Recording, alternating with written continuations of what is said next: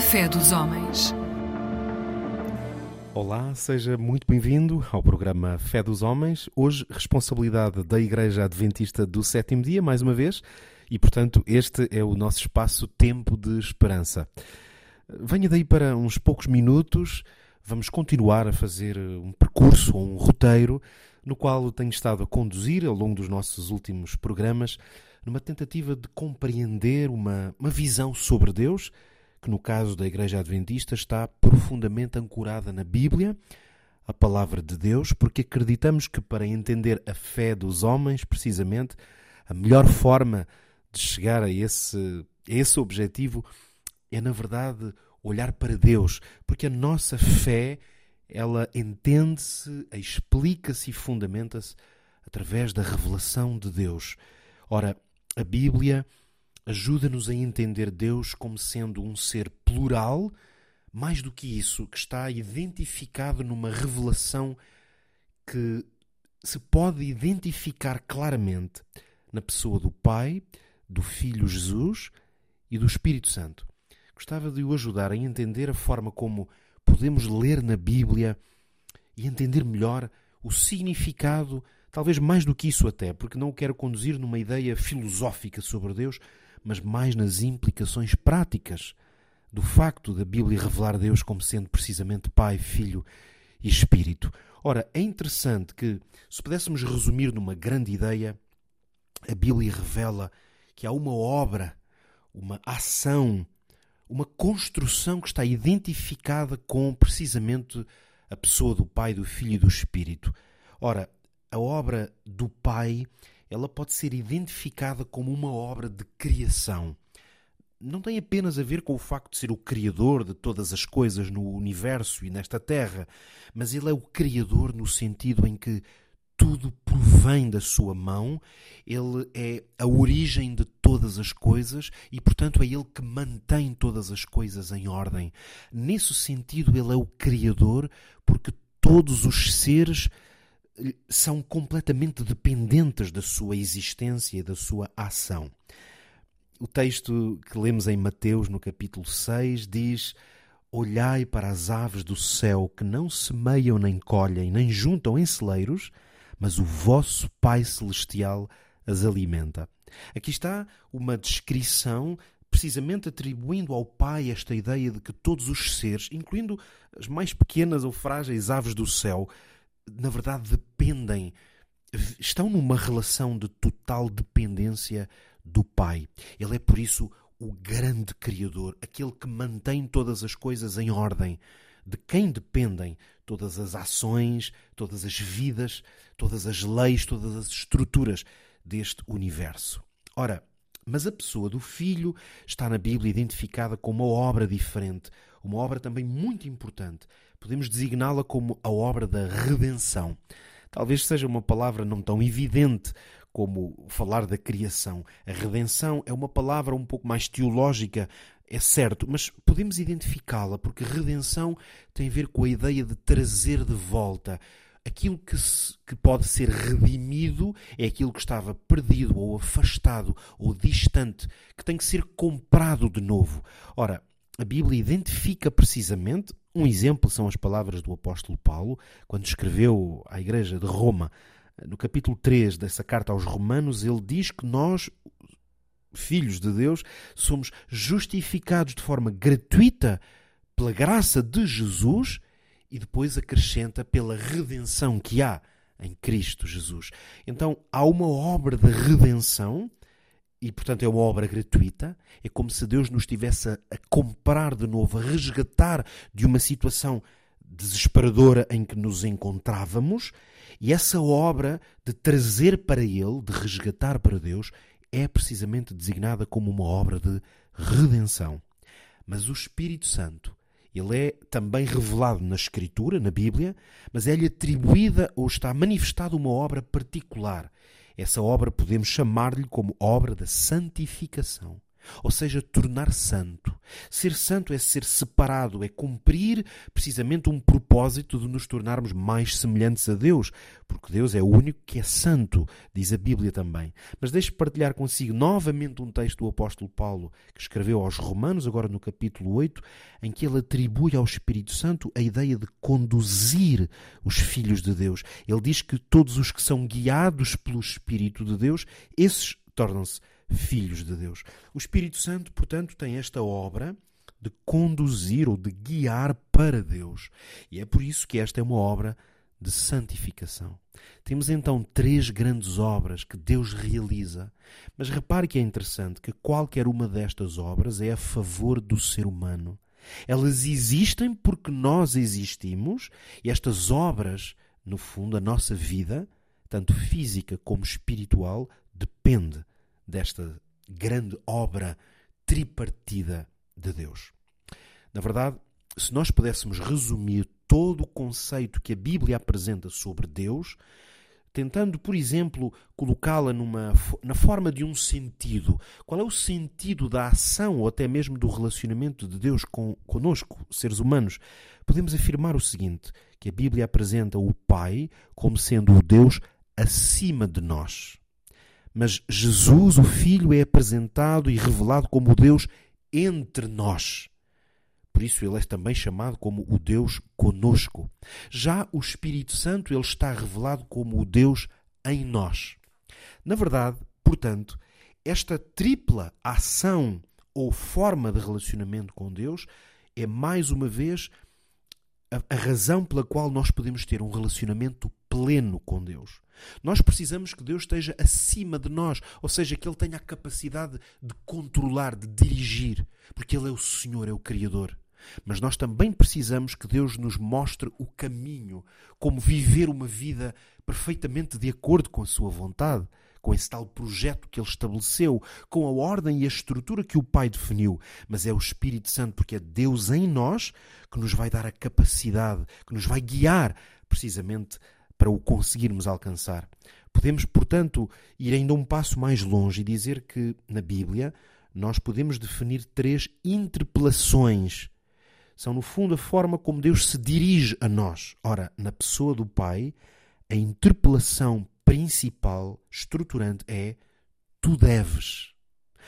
Vou dar um exemplo claro da Bíblia. Agora, no Antigo Testamento palavras do profeta Isaías, através do qual, no capítulo 48, Deus vai dizer: Eu sou o Senhor, o teu Deus, que te ensina o que é útil e que te guia pelo caminho em que deves andar. Por isso é que, se colocássemos estas palavras na forma de uma interpelação, ela seria: Tu deves. Está aqui o caminho que deves andar, porque eu sou o teu Deus, porque eu sou o Pai, o Senhor, aquele que tenho autoridade, porque eu sou soberano, tu deves. Mas vem Jesus, o Filho, e ele tem uma interpelação diferente, porque ele é Deus entre nós, como já vimos, porque ele viveu nesta terra, foi feito homem, então a sua interpelação pode resumir-se da seguinte forma: faz como eu. Por isso, Jesus dizia um dia aos seus discípulos: Eu dei-vos o exemplo para que, como eu vos fiz, também vós façais. Mas o Espírito Santo, porque tem essa obra de santificação, porque Ele é Deus em nós, a interpelação do Espírito a nós é: Tu podes. Por isso, Jesus, aliás, dizia que o Espírito Santo, quando fosse enviado pelo Pai, iria ensinar-nos todas as coisas e guiar-nos a toda a verdade, porque Ele dá-nos o poder, precisamente, para conseguirmos imitar Jesus. Ao terminar esta minha reflexão, hoje aqui no programa Fé dos Homens, responsabilidade da Igreja Adventista do sétimo dia, quero ajudá-lo a resumir, a compreender bem como, enquanto adventistas, olhamos para Deus na sua plenitude. E essa plenitude de Deus, ela é a nosso favor, é um grande benefício, é uma ação de graça. Deixe-me então resumir-lhe esta ideia. Deus, o Pai, é o Deus dos princípios, dos grandes princípios. Por isso a Bíblia diz em Deuteronômio 6: Diligentemente guardareis os mandamentos do Senhor vosso Deus, assim como os seus testemunhos, estatutos que Ele vos tem mandado, e farão o que é reto e bom aos olhos do Senhor. Este é o Pai, o Deus dos princípios, que nos dá princípios de vida eternos, justos, adequados, que são o melhor para nós. Mas o Filho Jesus veio a esta terra dar-nos o exemplo. Ele é o Deus do exemplo. Por isso Jesus disse: Porque eu desci do céu não para fazer a minha vontade, mas a vontade daquele que me enviou. Ora, ele deu-nos precisamente o exemplo. Exemplo de quê? De como é que se vive e pratica os princípios que o Pai estabeleceu. Mas felizmente, Deus também é Espírito. E o Espírito dá-nos poder. Por isso a Bíblia diz em Atos que, na verdade, uma promessa de Jesus que disse: Recebereis o poder ao descer sobre vós o Espírito Santo. Ora, esta é uma revelação completa, esta é uma visão plena de Deus.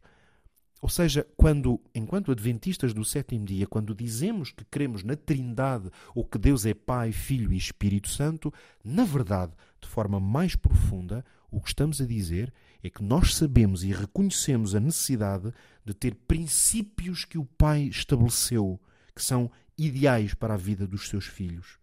Que Jesus nos dá o exemplo de como experimentar, praticar e viver esses princípios numa vida diária mas é o Espírito Santo que nos vai dar o poder, a virtude, para conseguirmos seguir o exemplo de Jesus, para cumprir a vontade do Pai.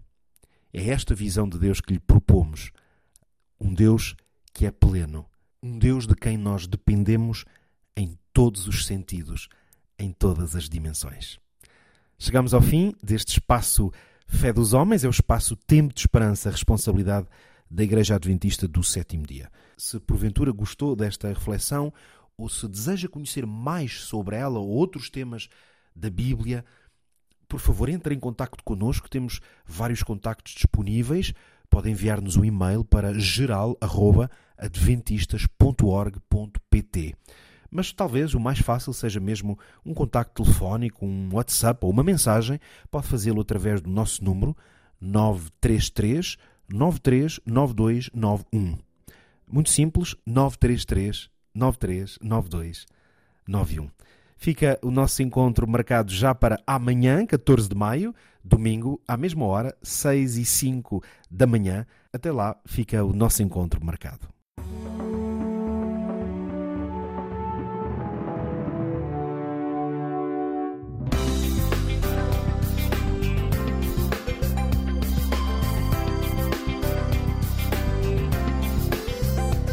Eclésia Igreja Católica.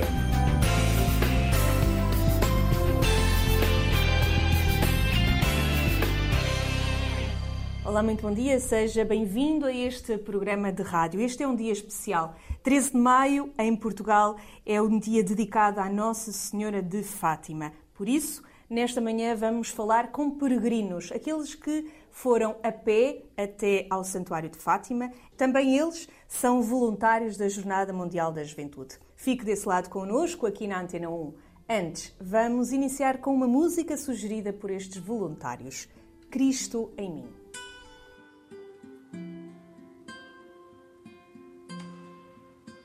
Senhor, faz que olhem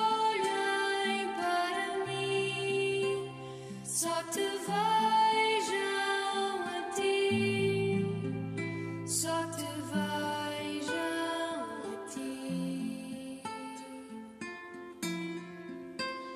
Não sei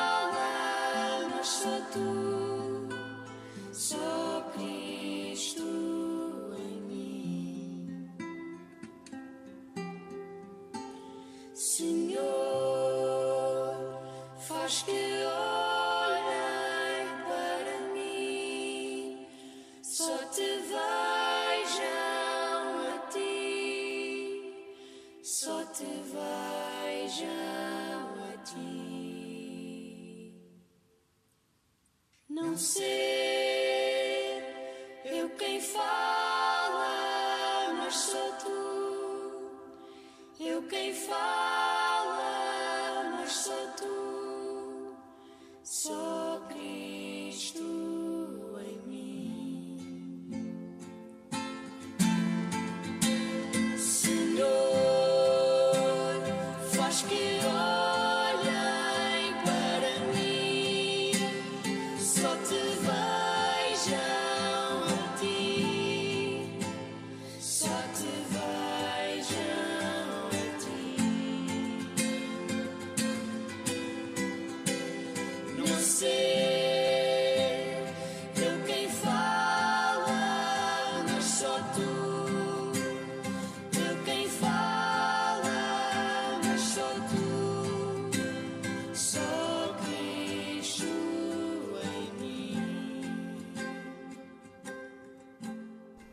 Depois da música Cristo em mim, vamos iniciar a conversa. Tenho comigo nesta manhã, neste programa Eclésia, três voluntários da Jornada Mundial da Juventude.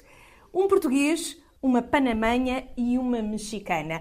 Pedro Ari, Maria Fernanda Camargo e Maria Fernanda da Luna. Bom dia, obrigada por estarem aqui neste programa Eclésia. Começamos pelo Pedro. Pedro é português, já conhecia certamente Fátima. Foi a primeira vez que peregrinou até Fátima a pé. A pé foi a primeira vez que peregrinei até Fátima.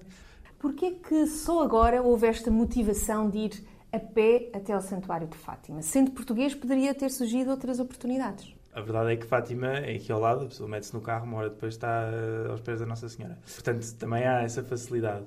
E depois, eh, vivo há 10 anos em Lisboa e nunca se proporcionou, apesar de fazer parte das equipas de jovens de Nossa Senhora, que sempre foram a Fátima duas vezes por ano.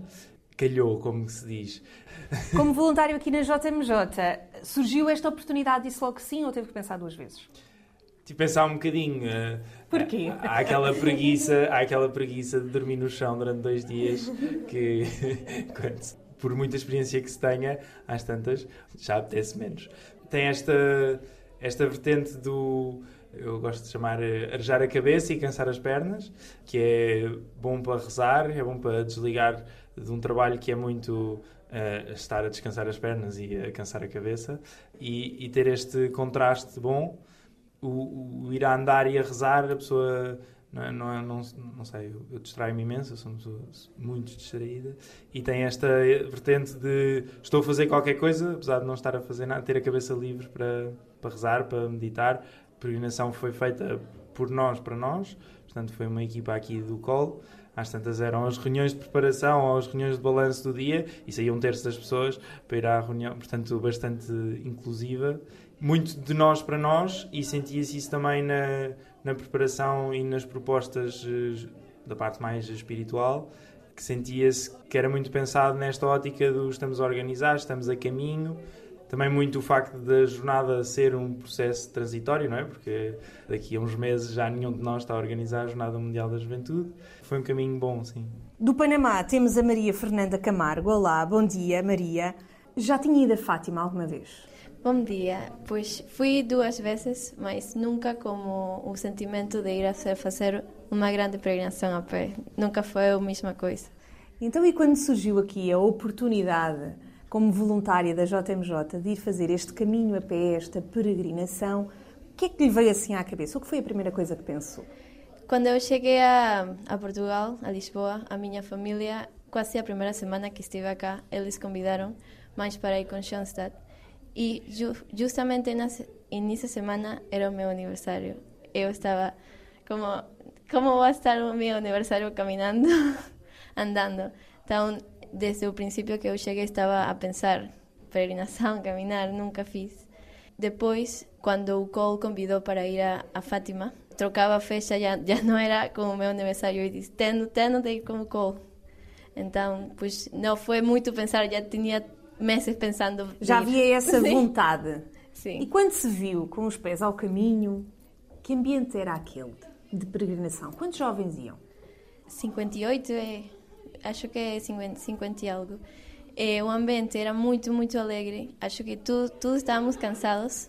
Todos estávamos cansados, mas quando começamos a andar, sentimento de cansado, cansaço, sim. ninguém lembrava. Iba, se iba de uma vez, é muita alegria. E bolhas nos pés. Muitas bolas nos pés desde o segundo dia. Eu não sabia como eu ia seguir o caminho. Quando eu fiquei a deitar o segundo dia, eu estava no pavilhão. Como é que eu consigo seguir esta peregrinação? Porque cada dia tinha dois bolas mais. E conseguiu seguir o caminho. claro que sim. E depois, quando eu terceiro dia, eu disse que posso muito mais. Quando cheguei a Fátima, não lembrava nada do cansaço. Eu disse que posso caminhar quanto mais quisera Deus para mim caminhar. Agora vamos ali à outra, Maria Fernanda, vinda do México. Bom dia, obrigada, Maria Fernanda, por estar aqui no, no programa Eclésia. A Maria Fernanda está na comunicação e também é uma das voluntárias que fez este caminho a pé até Fátima. Que, que sentimento é que foi este? Que convite foi este? Antes que nada, una disculpa a todo el público portugués. Voy a hablar español para poderme expresar de la mejor manera. Vamos compreender, claro que Muy sim. bien. Fue una hermosa experiencia. Yo ya había tenido la oportunidad el año pasado de ir a Fátima, el día de mi aniversario, el día de mi cumpleaños, y esta ocasión fue no solamente la acción de peregrinar, sino una una oportunidad de hacer conciencia como voluntaria internacional de dónde estoy, de lo que estoy haciendo, de la oportunidad que se está presentando y de esta gran oportunidad que se está presentando ir a Pía Fátima fue una, una experiencia muy enriquecedora en todos los sentidos. Que sim. Sí, y el compartir con los demás, ¿sabes? O sea, estar con gente del col que a lo mejor no tienes la oportunidad de conocer, fue un momento para platicar con los que a lo mejor ves en pasillo. Entonces, fue algo que hizo crecer mi corazón enormemente, y algo que, que sin duda me voy a llevar en mi corazón y marcas en mis pies, ¿no? Por tantas bolas que salió. Neste caminho, o que é que foi aprendendo? O que é que foi colocando na sua mochila? En la mochila del corazón le pedía a María mucha paz. Un día antes de llegar a Fátima eh, nos dieron una charla sobre Fátima y nos hacían esa, esa, esa referencia de que María es la reina de la paz. Entonces antes de llegar a ese día yo le venía pidiendo mucho a María paz. Y el escuchar esa charla yo me tuve que meter al baño a llorar porque sentía como, como que era un regalo, recuerdo, y me da mucha emoción porque fue como af- reafirmar lo que venía pidiendo. Entonces fue como el regalo de decir de María, sí, o sea, estás en el camino correcto, ¿sabes? Estás en la petición correcta.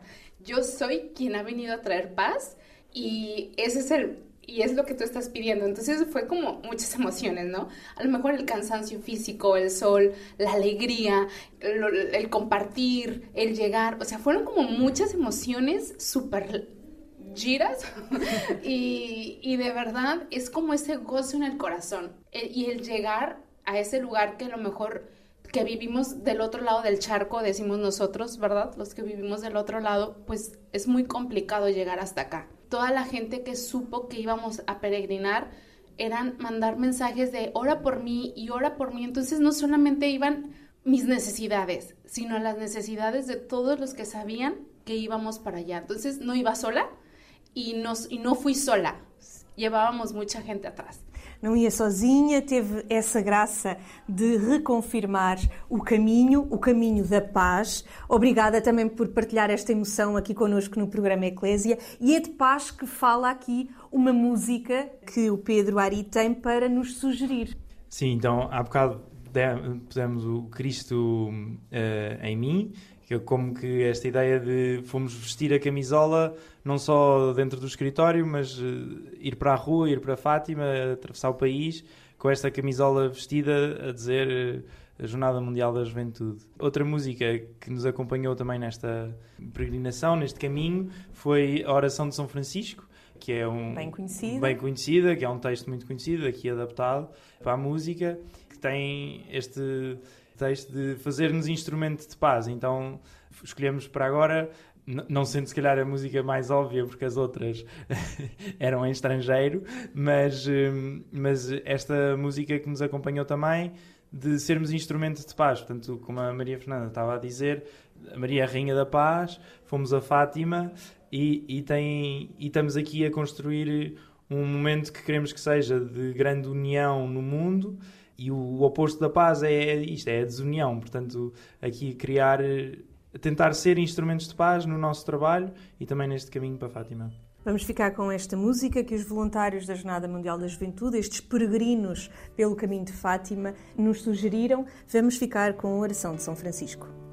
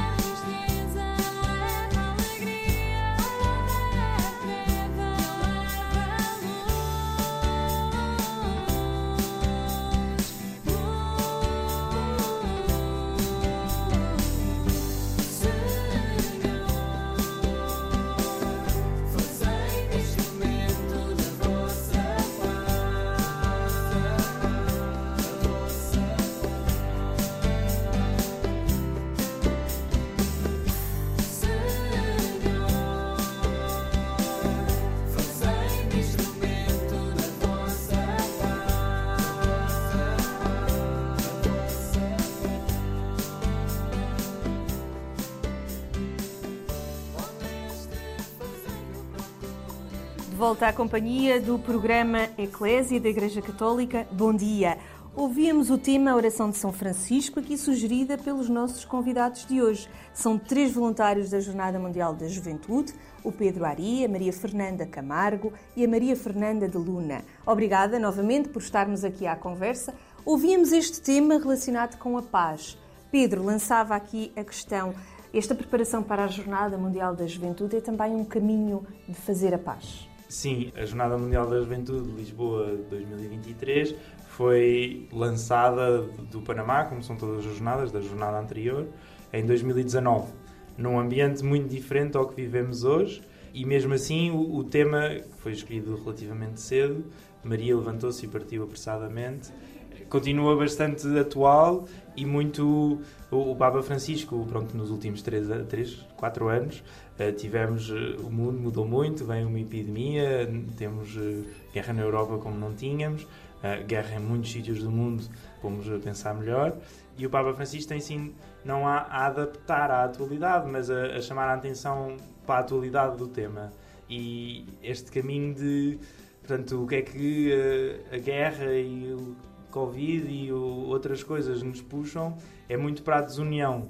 E, e o projeto das jornadas, em geral, é a união, é juntarmos todos, esta multidão de jovens que representa todos aqueles que ficaram em casa. Este trabalho para a União também é muito aqui o nosso objetivo no, no COL, na organização, de conseguirmos estar juntos, de não termos medo da diferença dos outros, nos encontrarmos aqui em Cristo, uh, em Lisboa, no 6 de agosto. E fica aqui também lançado já o convite para quem nos ouve desta semana que vai ser a Jornada Mundial da Juventude. E falamos disto porque estes jovens peregrinaram a pé, juntamente com quase 60 voluntários, até ao Santuário de Fátima.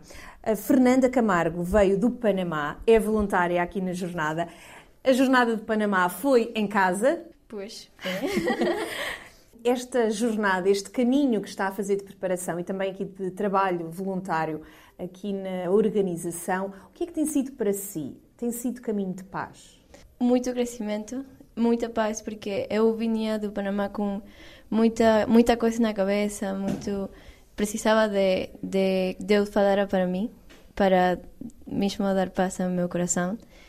Eu posso dizer que a peregrinação na Fátima deu muita paz ao meu coração. E também, nesse tempo, estávamos, então estávamos a rezar muito pelas vocações, que é muito mais allá de ser um sacerdote, um monja, é a vocações da minha vida, que dá paz à minha vida. Tudo está muito unido para a paz.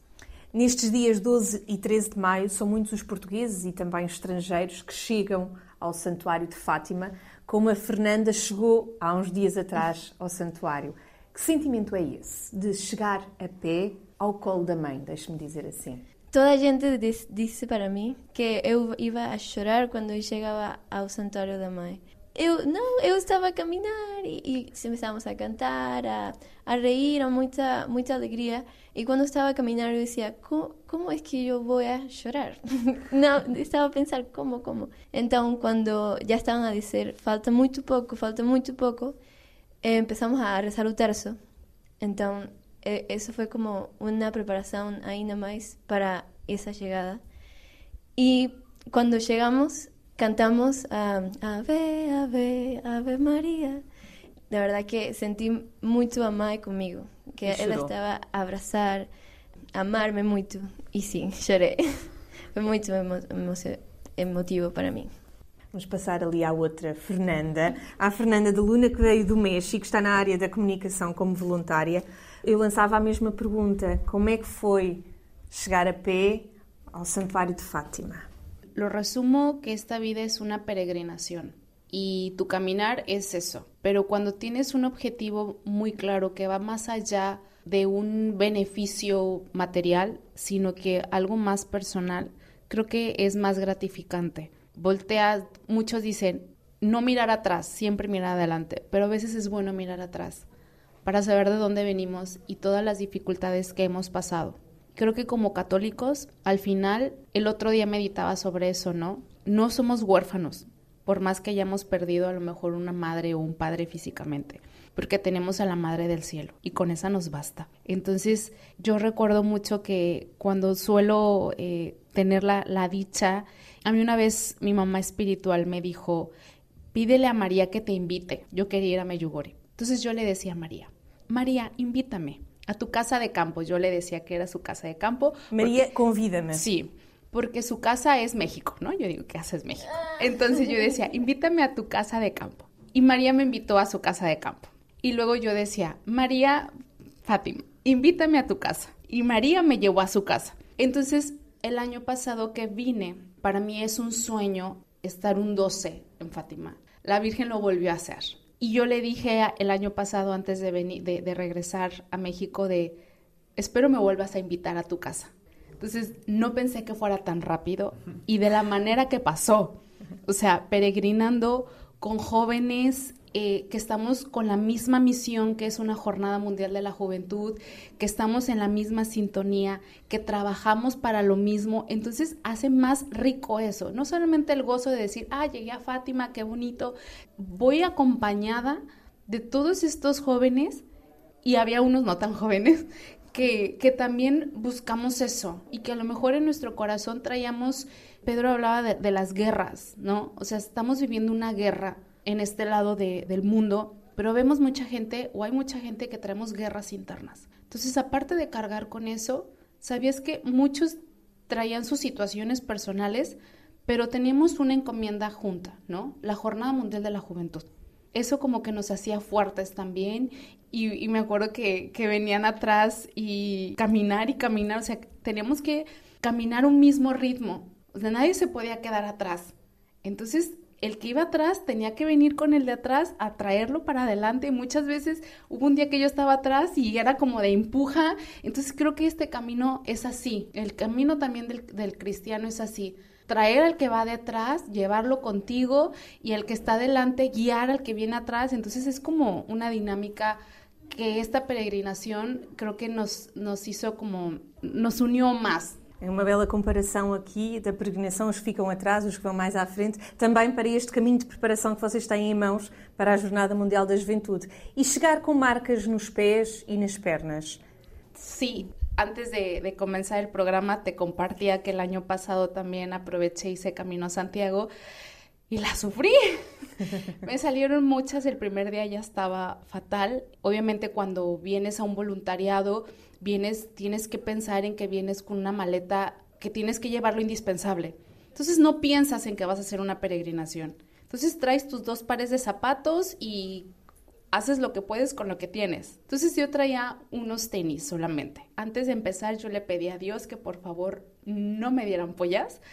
Digo, Dios no cumple caprichos, entonces eh, me salieron. ¿Qué, ¿Qué, es para nosotros caminar cuatro días, tres días, dos días bajo el sol, bajo la lluvia, con el cansancio? Nada.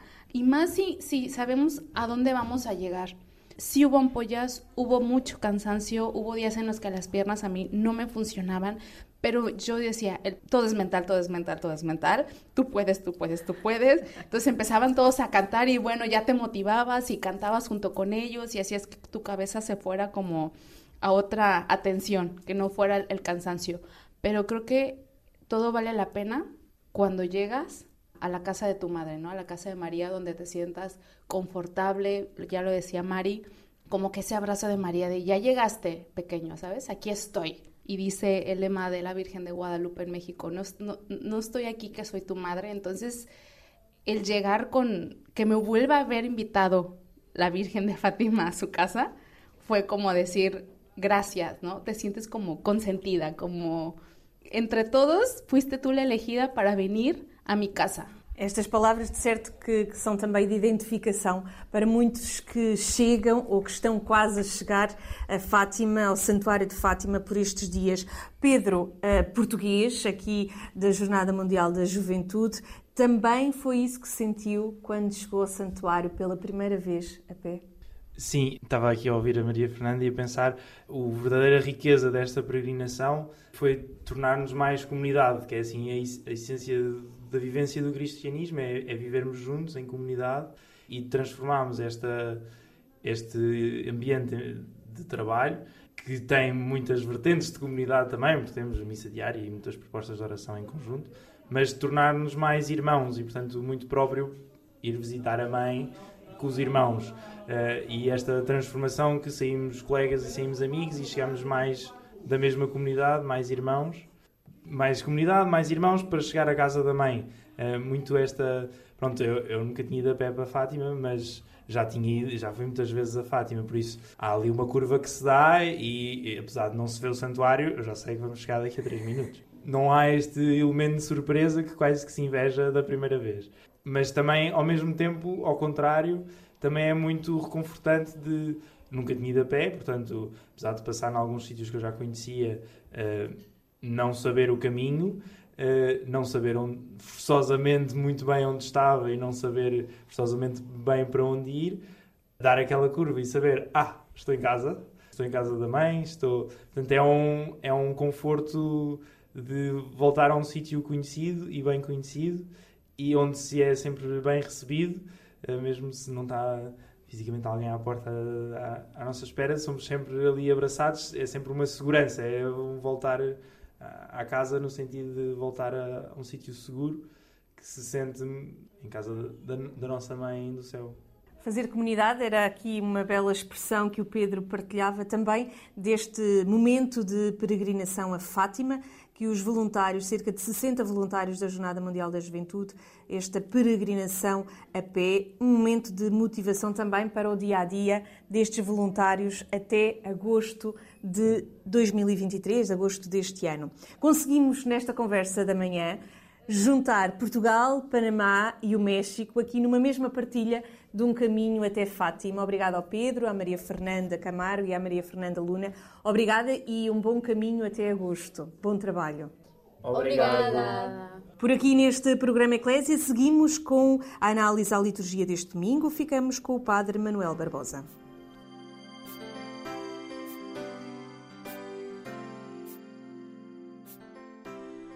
Não vos deixarei órfãos. Esta promessa de Jesus pode ser uma boa síntese do tema da liturgia da palavra deste sexto domingo da Páscoa, tal de respeito a cada um de nós e à comunidade, sempre transformados pelo Espírito. O Evangelho apresenta-nos parte do testamento de Jesus aos discípulos, inquietos e assustados. Promete Paráclito, o Espírito, que conduzirá a comunidade cristã em direção à verdade, a uma comunhão cada vez mais íntima com Jesus e com o Pai. A segunda leitura exorta os crentes confrontados com a hostilidade do mundo a terem confiança, a darem testemunho sereno da sua fé, a mostrarem o seu amor a todas as pessoas, mesmo aos perseguidores.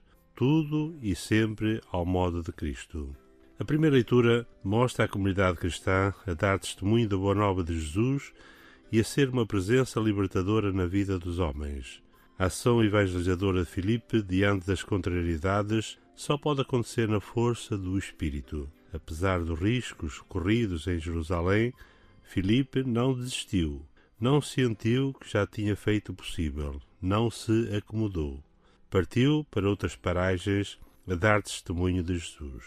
É o mesmo entusiasmo de Filipe que nos anima quando temos de dar testemunho do Evangelho de Jesus? Mesmo nas perseguições, dificuldades, propostas contrárias aos valores cristãos que há em nós, na Igreja, no mundo que habitamos? O caminho que Jesus propõe aos seus discípulos, o caminho do amor, do serviço e do dom da vida, parece, à luz dos critérios com que a maior parte das pessoas avaliam estas coisas, um caminho de fracasso, que não conduz nem à riqueza, nem ao poder, nem ao êxito social, nem ao bem-estar material. Afinal, tudo que parece dar verdadeiro sabor à vida das pessoas do nosso tempo. Jesus garante-nos que é no caminho do amor que encontramos a vida nova e definitiva. Na minha leitura da vida e dos seus valores, o que é que prevalece? O pessimismo de alguém que se sente fraco, indefeso e que vai passar ao lado das grandes experiências que fazem felizes os grandes do mundo, ou a esperança de alguém que se identifica com Jesus e sabe que é nele que se encontra a felicidade plena e a vida definitiva. Não vos deixarei órfãos. Eu estou no Pai. Vós estáis em mim e eu em vós. Quem me ama será amado por meu Pai, e eu amá-lo-ei e manifestar-me-ei a ele. São palavras do Evangelho sem meias tintas. Aliás, como é sempre a palavra de Deus. Das duas, uma. Ou nos deixamos levar pelo Espírito de Cristo, ou partimos para outras ondas, ficando órfãos da Sua presença. Se somos e vivemos em Cristo, não temos alternativa, sempre com profundo sentido de liberdade que nos vem do Espírito do amor de Deus derramado nos nossos corações.